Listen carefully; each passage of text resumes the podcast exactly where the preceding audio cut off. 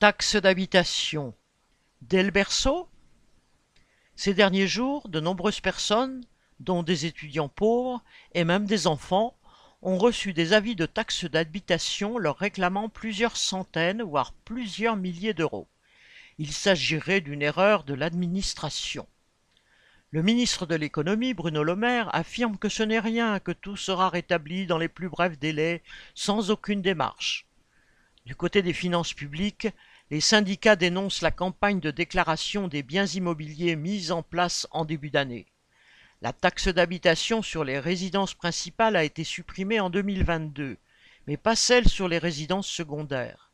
Selon le syndicat solidaire, l'immense pagaille de la déclaration a provoqué des situations pour le moins étonnantes, comme ces étudiants, rattachés au foyer fiscal de leurs parents, à qui l'administration réclame des centaines d'euros pour leur logement étudiant, considéré comme une résidence secondaire. Les agents des impôts, déjà en sous-effectif en temps normal, avaient dû gérer jusqu'en août la complexité de la déclaration, l'impossibilité de la faire sur papier et les nombreuses demandes des petits propriétaires. Ils croulent maintenant sous les réclamations. Le gouvernement, malgré sa volonté affichée de simplification, ne sait que provoquer la pagaille. Après des années de baisse d'effectifs et de moyens, il se retrouve incapable de gérer ses propres mesures.